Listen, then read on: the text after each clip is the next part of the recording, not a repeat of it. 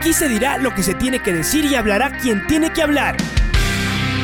La red presenta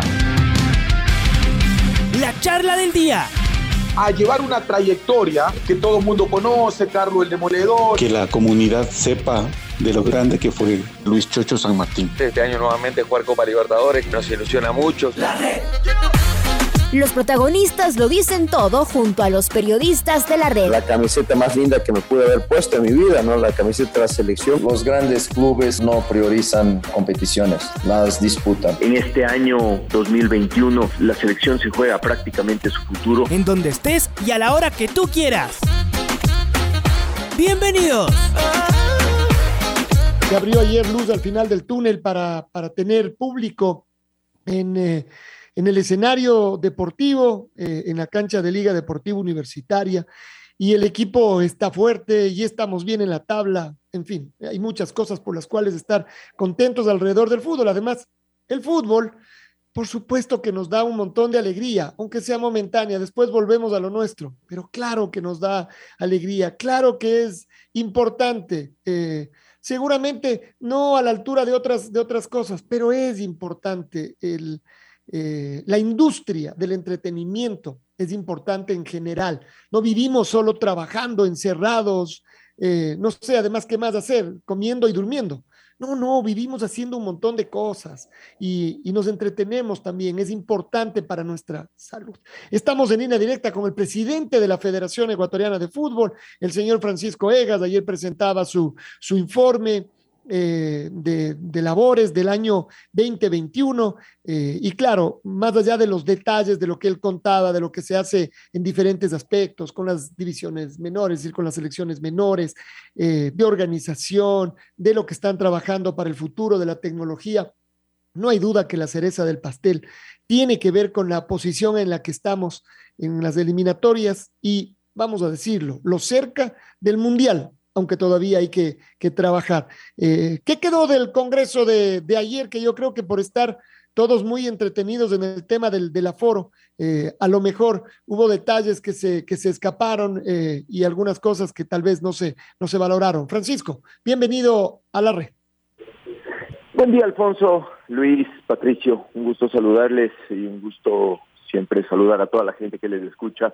Bueno, sí, ayer tuvimos nuestro congreso. Eh, un Congreso eh, distinto, como dices, sobre todo por la expectativa que tenemos esta semana de la selección, pero nos metimos un ratito en, en lo que son los reglamentos, nos metimos un ratito en, el informe de labores, eh, para dejar saber a, a, nuestros dirigentes, a nuestros afiliados, todo lo que se ha hecho, ¿no? Muchas veces creo que este esto es la parte más difícil, es dejar saber lo que lo que se hace eh, y que y que eso se valore. Creo que ayer tuvimos uh, una, gran acogida a nuestro informe de labores. Creo que la dirigencia del fútbol nacional está consciente de los momentos difíciles que pasamos, sobre todo desde lo económico. Eh, dificultades que tienen que ver con, con todo lo que ha venido encima en estos últimos dos años, eh, pero también con, con lo que habíamos heredado. Eh, y todo lo que lo que ha significado poner en escena sobre todo a la selección mayor eh, masculina del Ecuador eh, en un tiempo tan difícil no las pruebas los viajes las burbujas los protocolos todo con un costo eh, adicional a lo que a lo que uno podía prever y sin embargo del otro lado con, con muchos golpes económicos como la falta de taquilla como eh, alguna reprogramación que, toca, que toca hacer con los sponsors, con la gente de los derechos de televisión, etcétera, etcétera. Pero como digo, tuvimos un congreso que yo fue, que fue eh, bastante tranquilo. Eh, yo terminé agradeciendo sobre todo la generosidad de nuestros dirigentes, porque un congreso donde hubo pocas discusiones y donde se votó nada más que un artículo o una reforma, eh, es un congreso que habla de generosidad, de diálogo, de acuerdos, eh, y creo que eso es digno de destacar. Así que eh, fue, fue un homenaje a la buena dirigencia eh, del, del, fútbol el día de ayer, y creo que eso, así como criticamos por momentos a nuestros dirigentes o nos critican, porque me incluyo, también creo que hay que aplaudir cuando, cuando sacan adelante un congreso que normalmente es, es complicado porque se confluyen muchísimos intereses, muchísimas intenciones, ideas, formas de ver las cosas y sacarlo adelante no, no siempre es tan fácil. Pero, como digo, fue un, fue un congreso donde yo creo que se vio lo mejor de nuestra dirigencia y eso nos dejó absolutamente contentos. Uno de los temas que seguramente eran muy importantes era tratar sobre la Copa Ecuador y el proyecto que ustedes de alguna manera ya habían socializado en, eh, estas últimas, en estos últimos días. Eh, ¿Cómo va eso? Es decir, ya quedó como ustedes lo habían enseñado, algunos cambios, ¿se sabe cuál va a ser el, el premio para el equipo campeón, Francisco?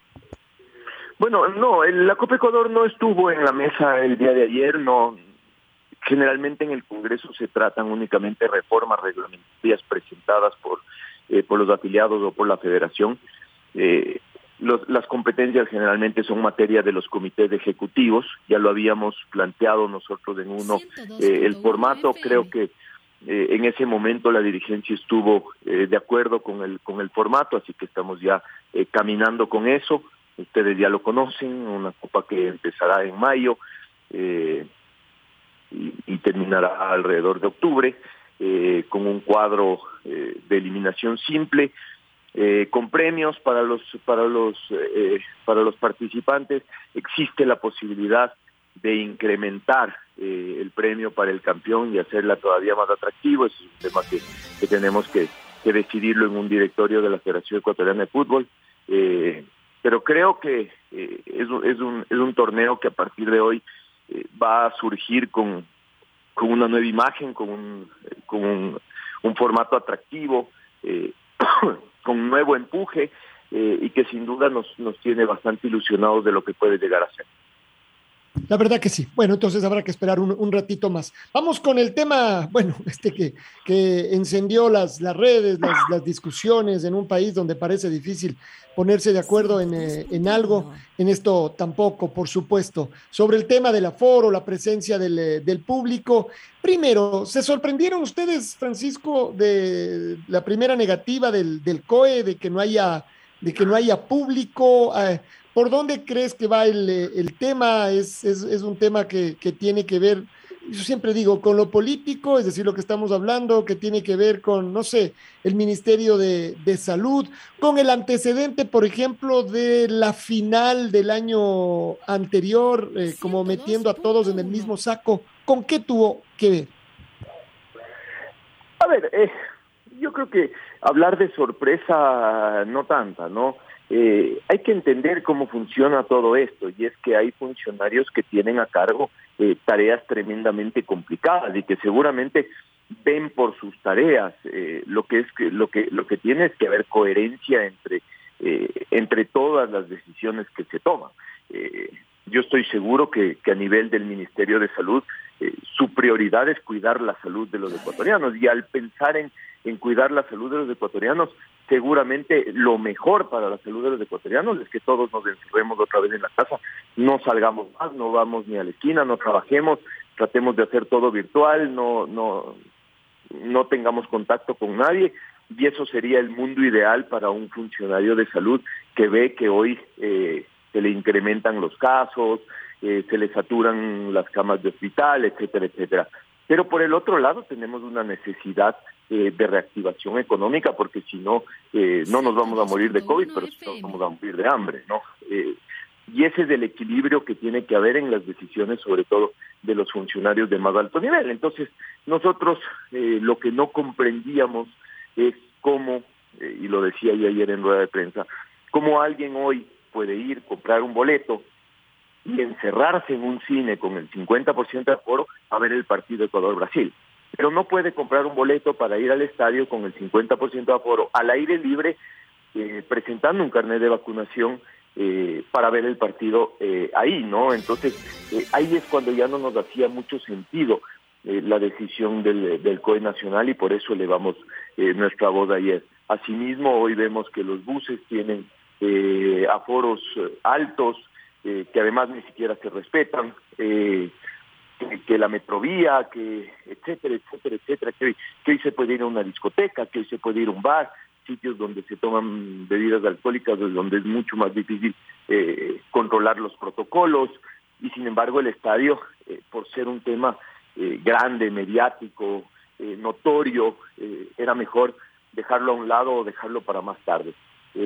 creo que en esto aprovechamos también que estábamos reunidos, que, que, toda la dirigencia del fútbol nacional estaba junta para hacer escuchar un poco nuestra voz y, y apelar a la sensibilidad, como digo, y al, y al sentido común de nuestras autoridades, que creo que es lo que finalmente eh, ha sucedido y hoy estamos expectantes de una nueva decisión del COE que ojalá sea favorable.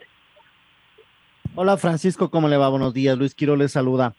Eh, ¿Cómo ven para este, esta tarde esta reunión? ¿Con esperanza? Eh, no sé si usted ha podido conversar en las últimas horas o ha preferido no hacerlo con la, con la gente del COE, prefiere, prefiere estar esperando mejor la reunión hoy después, la resolución después de las 15 horas, Francisco, pero ¿cuál es su expectativa personal y dentro de la federación? ¿Qué creen que podría pasar? Eh, nosotros, eh, primero que nada, somos muy respetuosos de, las autoridades, eh, siempre lo hemos sido.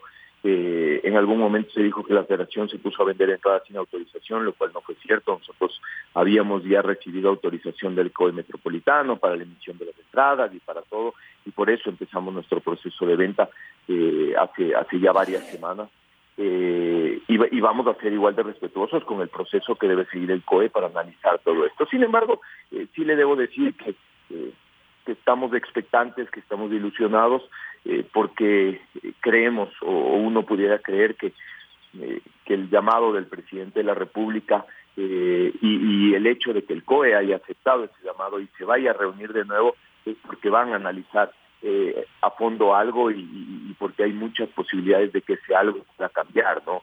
Eh, adicionalmente, amanecemos a ver eh, los noticieros y vemos que los casos están bajando de forma dramática, así como subieron, están bajando, y eso habla de que seguimos una tendencia mundial de que esta nueva variante del, del virus es, es una variante súper agresiva, pero igual de, de así como llega se va, ¿no?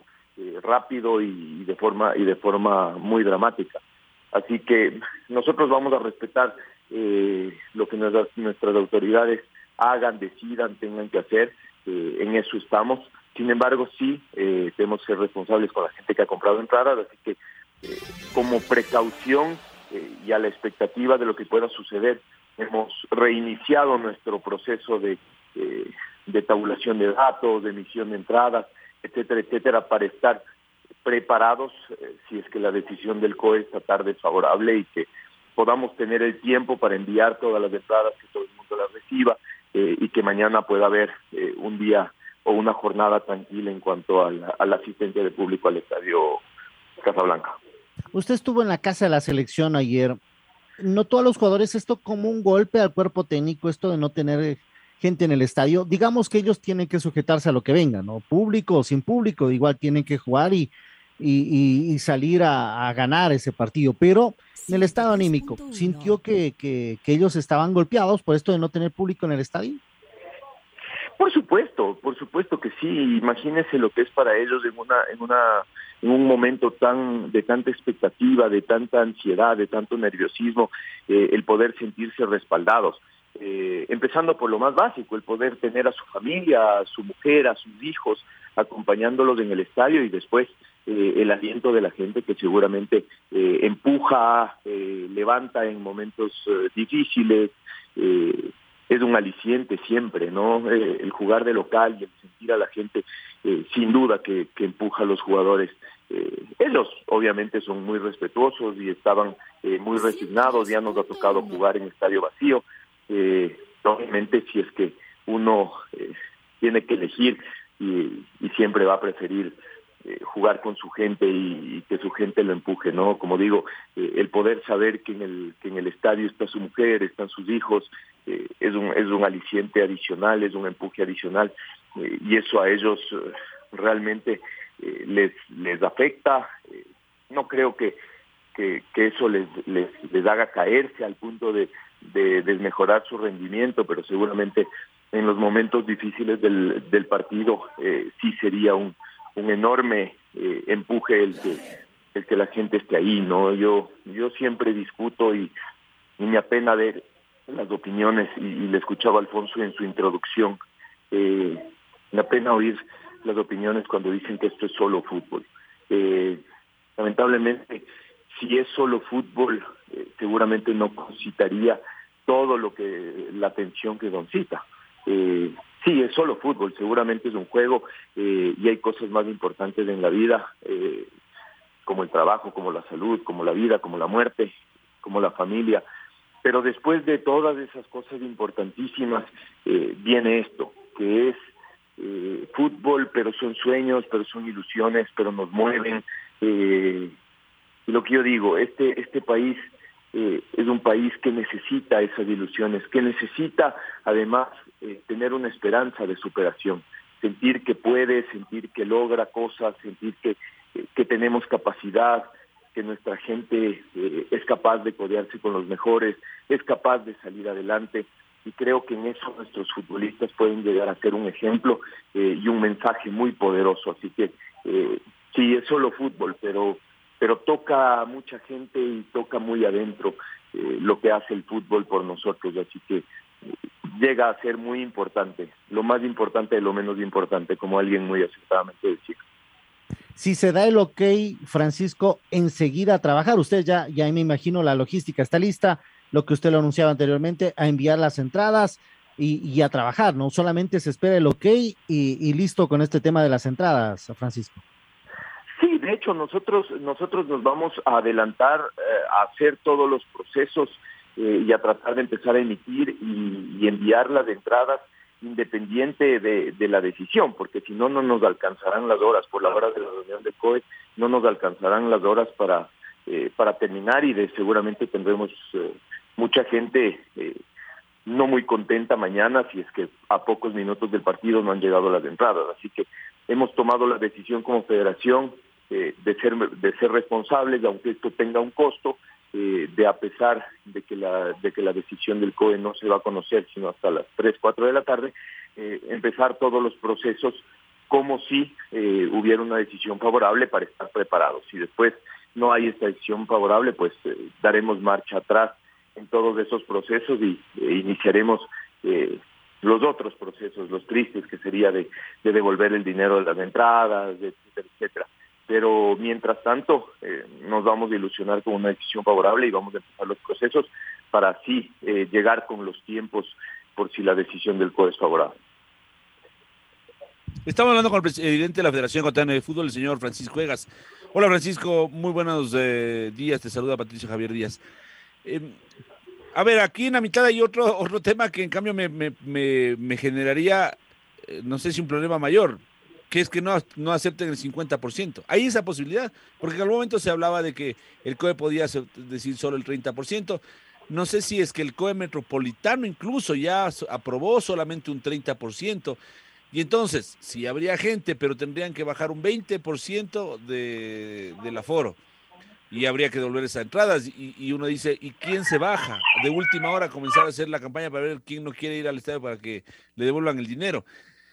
Eh, ¿Hay este escenario, Francisco, que yo no sé si logísticamente es más complejo?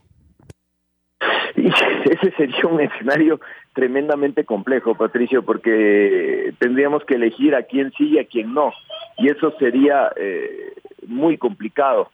Eh, yo creo que aquí hay que hay que aplaudir además la sensibilidad que ha tenido el presidente de la República. Eh, su comunicado pide al COE ese 50% de aforo, que es lo que nosotros eh, tenemos comprometido eh, y esperamos que el COE sea sensible también a ese tema. Yo creo que eh, el determinar si, si, es del 30, el 40 o el 50 ya es un tema absolutamente técnico que vamos a respetar y todos los procesos que devengan de esa, de esa decisión los vamos a encarar con mucha responsabilidad. Pero si me preguntas si es un escenario complicado, sí, seguramente del más complicado desde el punto de vista logístico y de, y de toma de decisión. Ahora uno se pregunta, Francisco, eh, ¿faltó lobby? Claro que a, su vez es una pregunta un poco ridícula porque uno dice es una mesa técnica. Entonces en una mesa técnica no, no cabría el lobby porque uno dice, por aquí tiene que construirse la carretera y la carretera tiene que construirse por ahí. Esta es la columna que sostiene el edificio, esta es la columna, lo, lo dice un técnico. Eh, pero asimismo sentimos que hay este tinte político, eh, ah, no sé. Eh, y entonces, si es que es político, faltó lobby, pero a la vez es técnico, ¿para qué lobby? Eh, ¿Cuál es tu sensación al respecto, Francisco? No, yo, creo que si, si empezamos a hablar de que estas cosas son cuestión de lobby o no lobby eh, político, eh, nos vamos a perder, ¿no? Me parece que, que, que hoy lo que tenemos que entender es que cada una de nuestras autoridades trata de defender lo suyo y trata de defender lo suyo desde las razones absolutamente correctas, ¿no? Yo, yo lo decía al inicio de la entrevista. Un funcionario de salud piensa solo en la salud eh, de los ecuatorianos y pensando en la salud de los ecuatorianos seguramente es que no nos juntemos, que no nos veamos ni con nuestros padres, ni con nuestros tíos, ni con nuestros hermanos, que nos quedemos en la casa. Eh, y entonces empiezan a confluir todas estas opiniones e ideas eh, y seguramente hay alguna que se termina imponiendo. Eh, y en la reunión del COE seguramente se impuso esa de la, de, la salud que, que veía que, que cero es, es mucho mejor que 30 o mucho mejor que 50. Eh, pero también hay que tomar las, uh, las otras cosas en cuenta. Entonces, eh, yo creo que por eso eh, nosotros cuando entendimos que no había una una un sobre todo una una ecu, una equidad no quiero hablar de equidad sino un eh, un parangón entre las decisiones tomadas y los distintos aforos eh, que están permitidos en las distintas actividades que tenemos hoy en Quito y en el país. Ahí fue cuando decidimos o, nos dimos cuenta que que podíamos hacer algo más y no desde el lobby sino desde apelar a esta sensibilidad y a, y a que se entienda eh, no solo que, eh, que, que, el fútbol sería la única actividad que no se permite, sino también eh, que es una actividad que ha demostrado profunda responsabilidad, ha demostrado eh, muchísimo respeto a las normas, a los protocolos, eh, a todo lo que conlleva montar un espectáculo en estas circunstancias y que el fútbol, más allá de, de algún hecho aislado, no ha sido responsable eh, en ningún momento de, eh, de un repunte o de, o de contagios y demás, como si lo han sido otras actividades que están permitidas.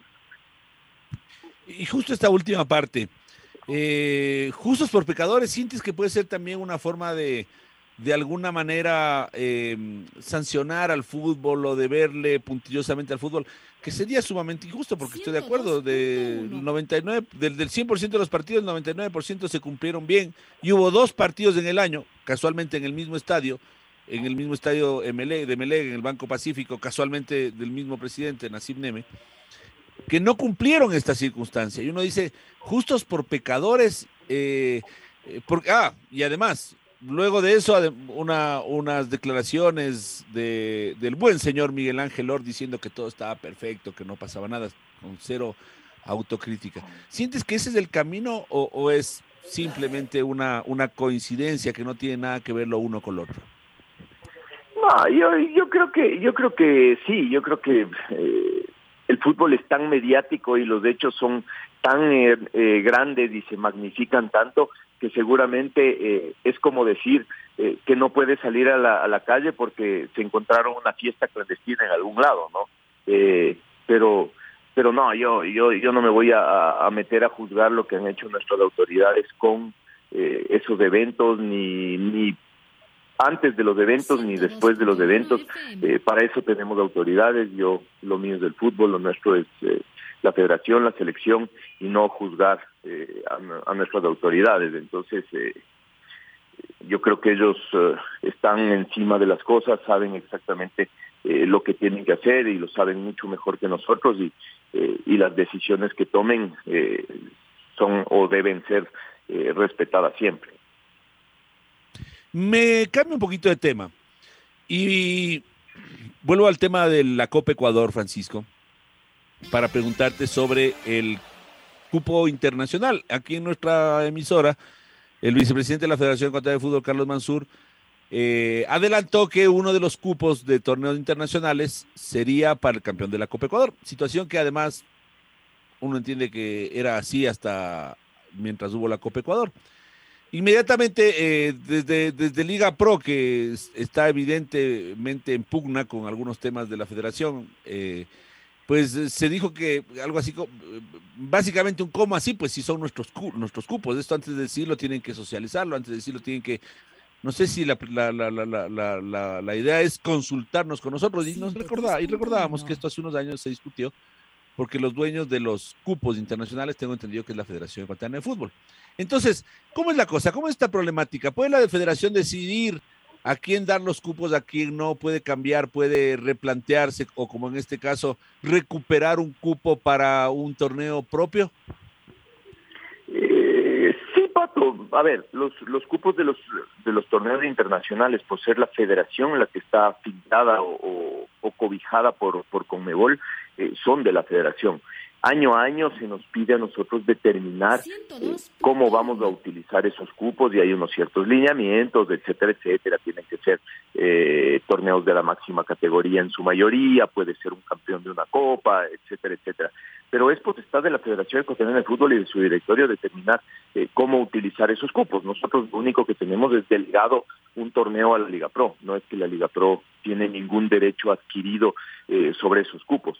Eh, y lo cierto es que lo que dijo Carlos Mansur es que eh, yo como presidente lo, lo, estaría consultando con los clubes, que son nuestros afiliados, que son parte de la federación. Así que ellos como parte de la federación tienen mucho que decir eh, en todo esto. Ellos como parte de la federación tienen mucho que decidir en todo esto. Lo que sí es que no tenemos que pedirle ningún permiso a la Liga Pro para hacer nada. Es decir, nosotros como federación eh, tenemos toda la potestad de, distribuir esos cupos y lo haremos eh, consultando con, nuestros afiliados. Ellos mismos eh, también son partícipes de la, de la Copa Ecuador y, son la razón por la cual nosotros funcionamos, son nuestros, eh, nuestros mandantes. Entonces, seguramente que tenemos que consultar con los equipos, pero creo que hay una equivocación de concepto al pensar que tenemos que pedirle permiso a la Liga Pro para, para cambiar o no eh, esa distribución de los cupos.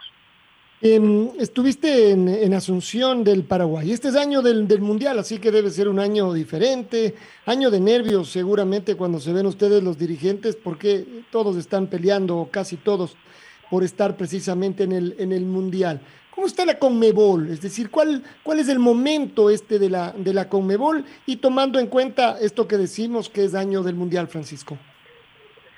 Bueno, eh, sí, tenemos un año donde, eh, donde seguramente eh, tenemos muchos proyectos conjuntos, pero a la vez nos estamos sacando los ojos de una eliminatoria que ya está llegando a su fin y que nos tiene a todos eh, a todos enfrentados, eh, entre comillas, ¿no? Porque tenemos una gran amistad entre los presidentes de la región. Eh, y entonces hablamos mucho de eso, nos reímos, nos, nos cargamos y, y, y, finalmente en la Comebol tenemos muchos proyectos conjuntos que sacar adelante eh, y que son tremendamente importantes para el futuro del fútbol sudamericano. Eh, creo que fue una reunión centrada sobre todo en la visita de Alexander Seferín y de la comitiva de la UEFA.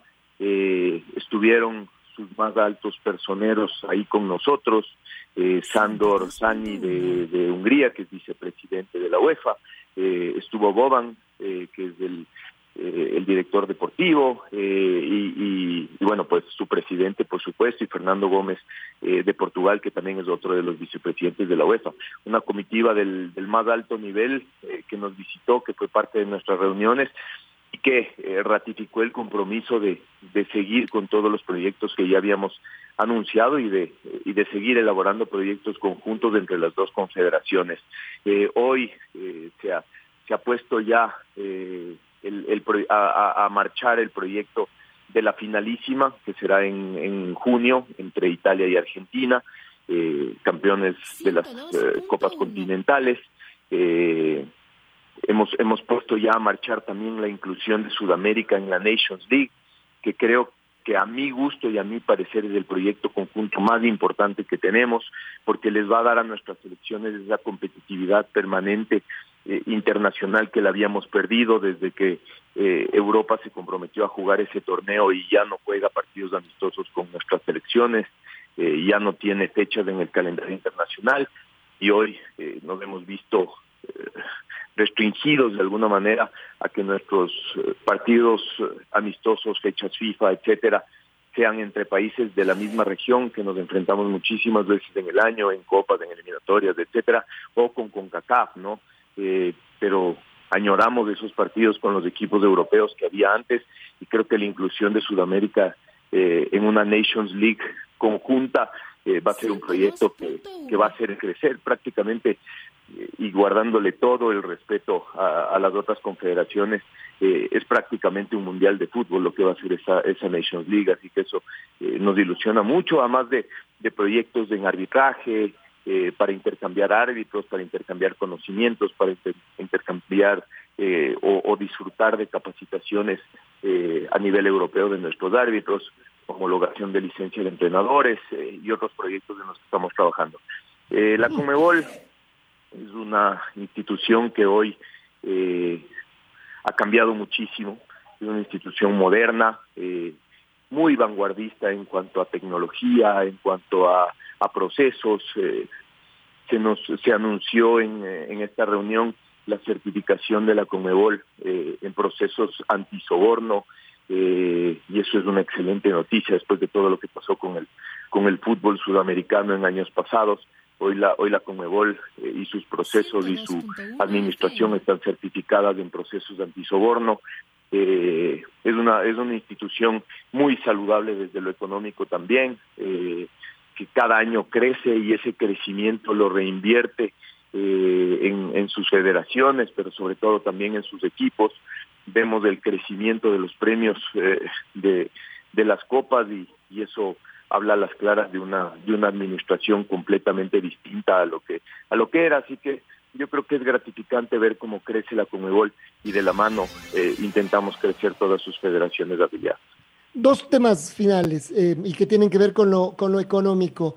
Eh, ¿Llegarán más ayudas o, se reinvertirá el dinero que la Conmebol logra hacer con estos torneos a las federaciones? Y estos, eh, estos fondos, si es que llegan a, a dónde van, a temas específicos, al fútbol femenino, a las divisiones menores, se reparten entre los clubes. ¿Cómo funciona eso, Francisco? Bueno, fuera de fuera del fondo COVID que la Conmebol nos entregó y que FIFA también nos entregó en el año 2020, eh, lo que existen de las de las instancias internacionales son los fondos de desarrollo que ustedes conocen.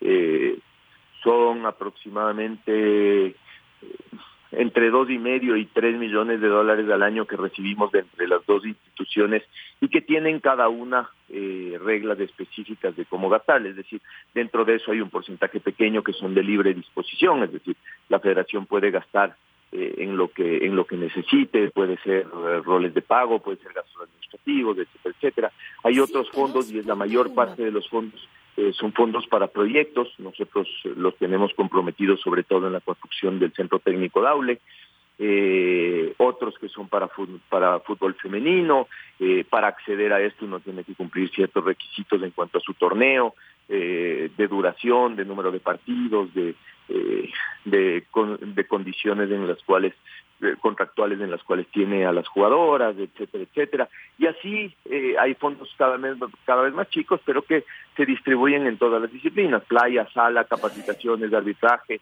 etcétera, etcétera. Así que eso es, es un rompecabezas que uno va armando para poder eh, utilizar todos los, todos los fondos eh, que están disponibles. Bueno, eh, no sé si hablaron ayer en Congreso del tema Gol TV, de los dineros adeudados, si esto ya está avanzando, si hubo algún cambio, porque ya estamos en 26, eh, el reloj sigue sonando, los límites eh, a los que los mismos clubes, un poco le, le o el ultimátum que mandaron los clubes a, a Gol TV y de todas maneras el, el futuro. De esto se habló, ¿cuál, qué, qué ha pasado en estos días, Francisco? No, Alfonso, el día de ayer la verdad es que no fue un tema que tocamos. Me parece que, que, es saludable que así sea, porque es un tema que les compete únicamente a los clubes donde no están involucradas las asociaciones y que no, no convenía eh, tocar en un congreso. Tampoco nadie eh, hizo el intento de tocarlo, ni mucho menos. Eh, sí, como federación seguimos preocupados y expectantes. No podemos hacer otra cosa. Creo que es nuestra responsabilidad velar eh, porque las cosas funcionen para nuestros afiliados. Eh, incluso ayer eh, se nos trajo a atención que, que el convenio con Liga Pro demandaba el formar una comisión conjunta que dé seguimiento al cumplimiento de objetivos, cosa que no hemos hecho y que la tenemos que hacer por mandato del Congreso eh, inmediatamente. Eh, entonces, eh, la federación es obligación de la federación estar siempre expectante y, vigilante de que las cosas eh, estén funcionando bien y a nosotros nos preocupa tremendamente porque sentimos ya eh, cerca la crisis de los clubes, la crisis eh, de los jugadores, de los cuerpos técnicos, con muchísimas deudas que se vienen arrastrando y que tienen que ver en una buena medida también con el con la deuda que se mantiene en los, en los derechos de televisión. Así que como federación nosotros estamos a disposición, así se lo hemos eh, hecho saber eh, a nuestros clubes para ver en qué podemos ayudar, eh, pero claro, es cuestión de ellos. cuando se formó la liga profesional, los clubes decidieron autorregularse y autogestionarse, y parte de esa autogestión es que hoy eh, tengan que tomar una decisión eh, importante con respecto a esta problemática que realmente amenaza con, eh, con castigar fuertemente a nuestro fútbol, si es que no lo ha hecho ya, y con, y con, y con la salud de, de varios de nuestros equipos históricos, de nuestros equipos de siempre, y otros también los nuevos que están sufriendo realmente por todo este, este atraso que hay y que no, y que no da ninguna tregua y que no parece solucionarse. Para mañana, ¿qué se hace en estas horas? no me refiero a la parte más formal, que es seguramente del cuerpo técnico de los jugadores, eh, la camiseta esa de siempre, la camisa, la corbata, el saco, no sé, Francisco, el, los mismos, lo mismo que se hace en el desayuno, las horas, eh, ¿aparecen las supersticiones o, o no? Yo soy poco de ser supersticioso, la verdad es que no, no, ni siquiera me acuerdo qué me puse cuando ganamos ni que ni cuando perdimos y peor que comí en el desayuno. Pero hay gente y dentro del cuerpo técnico que que sí lo es no y uno y uno ve con con eh, con una sonrisa todas estas cosas pero seguramente son horas de mucha ansiedad de dormir poco de pensar mucho eh, de saber que uno ya poco puede hacer eh, si no estar cerca si no brindar su apoyo si no estar ahí eh, y eso es lo que lo que me dedico a hacer yo en las horas previas al partido, ¿no? Estar siempre disponible, estar ahí, que, que los jugadores, que nuestro cuerpo técnico sientan el apoyo, eh, sientan que su federación está eh, sin ningún sin ninguna condición con ellos, creyendo en ellos, sabiendo que, que mañana se puede ganar, se pueden perder también, eh, y, que, el apoyo seguirá. Eso es lo único que podemos hacer como dirigentes. Eh, creo que nuestro trabajo ya, está hecho, eh, lo hemos tratado de hacer lo mejor posible y hoy estamos en manos de ellos, ¿no? Y, y, tenemos plena confianza de que estamos en buenas manos. Francisco, gracias por estar con nosotros. Bueno, ojalá que se concrete lo que parecería ser, tiene, tiene que pasar, y es que mañana haya gente empujando a la selección ecuatoriana. Así vamos a estar todos. Un abrazo. Un abrazo, Alfonso Luis, Pato, un gusto haber estado con ustedes. Un saludo cordial y, a toda la gente que nos apoye mañana, que, eso se va a sentir. Desde cerca, desde lejos, en el estadio en sus casas, eh, se siente siempre, así que necesitamos que todos eh, nos empujen mañana. Es un día importantísimo, eh, uno de los días más importantes para la historia del fútbol ecuatoriano, seguramente junto con, con otras tres veces en las que estuvimos así de cerca de llegar a un mundial y lo logramos, ¿no? Así que eh, mañana es un día crucial donde, donde nuestra bandera esperemos termine por todo lo alto. Un abrazo. La red presentó la charla del día. Un espacio donde las anécdotas de actualidad deportiva se revelan junto a grandes personajes del deporte. Quédate conectado con nosotros en las redes de la red. Síguenos como arroba la red Ecuador y no te pierdas los detalles del deporte minuto a minuto. Escúchanos en vivo en TuneIn y en los 102.1 FM en Quito. ¡Te esperamos! La red.